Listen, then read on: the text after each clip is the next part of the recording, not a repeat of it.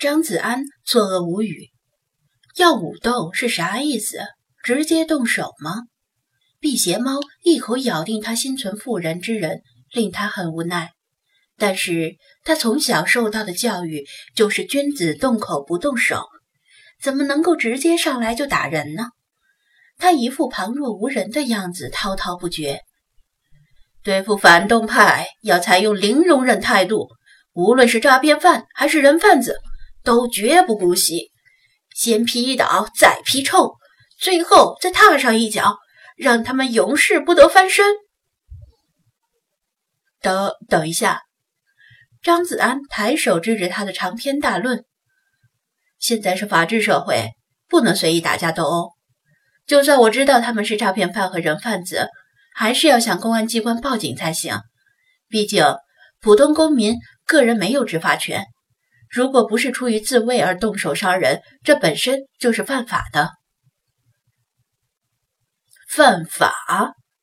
他仰头哈哈一笑，目光里满是轻蔑，但并不是指向张子安的轻蔑。如果世俗的法律不能满足我的要求，那就砸碎这个旧世界，建设一个新世界。张子安算是明白了。这是个一言不合就要大打出手的暴躁老哥，是个彻头彻尾的武斗派，而且口气大的令人无法把他说的话当真。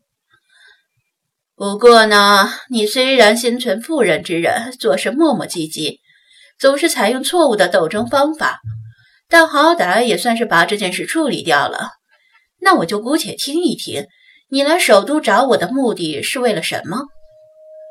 他大言不惭地问道：“张子安纠正道，其实我来首都并不是为了找你。一是我本身有事要来首都，二是近期全国都发生了不同程度的虐猫事件，而我所在的滨海市尤为严重，似乎是虐猫事件的起源。但是我发现首都地区没有出现虐猫事件的传闻，于是就过来寻找答案。虐猫？”他一听就炸了毛，喵了个咪的，竟然还有这种事儿！是啊，详细情况呢，一言难尽。张子安点点头，他短暂思考了一下，把猫爪放到唇边，咻的吹了一声口哨。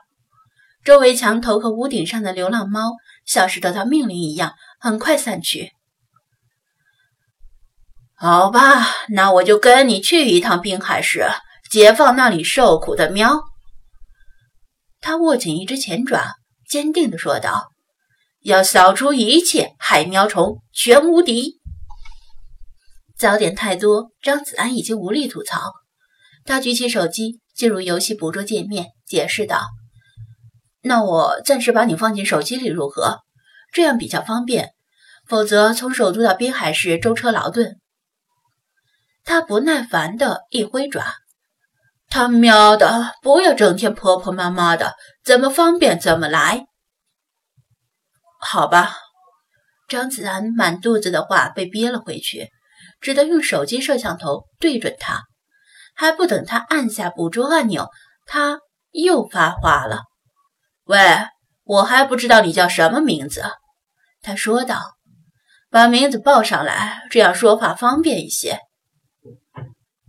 我叫张子安。在滨海市经营着一家宠物店。刚说了一句话，他就又被他打断了。喵了个咪的！我就问你的名字，啰啰嗦嗦那么多干什么？又不是给你介绍对象相亲。他吭吭唧唧发泄着不满。张子安洋洋洒洒的一大段自我介绍被噎了回去，却也无可反驳。因为他确实只问了他的名字而已，没问别的。那你的名字又是什么？他反问道，并且准备以其人之道还治其人之身。他翻了翻眼珠，想了想，名字干我们这一行的通常采用化名，你就叫我弗拉基米尔好了。弗拉基米尔这个名字倒是挺符合他。俄罗斯蓝猫的血统，不过什么叫干我们这一行的？我们这一行是哪行？好吧，那我就叫你弗拉基米尔。张子安心里有很多疑惑想问，但此时并非适当的时机。他重新将摄像头对准他，按下捕捉按钮。辟邪猫弗拉基米尔眨眼间从原地消失。不过他在消失之前还说了一句话：“至于你旁边那些看不见的同伴，等到了滨海市再向我介绍吧。”张子安呼出一口气，感觉整个人轻松不少，问道。查老爷子，你见多识广，对这只辟邪猫有什么看法？老查和菲马斯刚才一直在静观其变，没有说话。但弗拉基米尔在离开前的最后一句话，显然表明知道他们的存在。子安，你可曾听闻一句话：“天生一物，必有一克。”老茶沉吟道。张子安点头，他确实听过类似的话。就算是古代朴素的辩证观，基于万物相生相克的原理，比如有人说“毒蛇出没之处，七步之内必有解药”。当然，这话并不能简单的从字面上牵强附会的理解。更准确的意思是，这个世界上没有绝对无敌的存在。如果有什么东西看似无敌，那一定是因为还没有找到打败他的正确方法。老查略加思索，又继续说道：“老朽听说，但凡妖孽降世，天下大乱、民不聊生之时，必有辟邪之物应运而生，解救万民于水火。譬如凤鸣岐山，譬如鱼腹藏书。”譬如篝火狐鸣，又譬如一唱雄鸡天下白。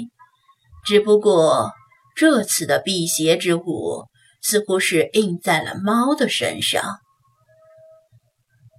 张子安默然，不禁想起了派的无名书里那句预言般的寄语：“九霄猫吟惊天变，风云际会沙海游。”按照老查的意思。凤、鱼、狐、鸡这几种动物都曾经在某些特殊时段代表了辟邪的吉兆，而这一次轮到了猫。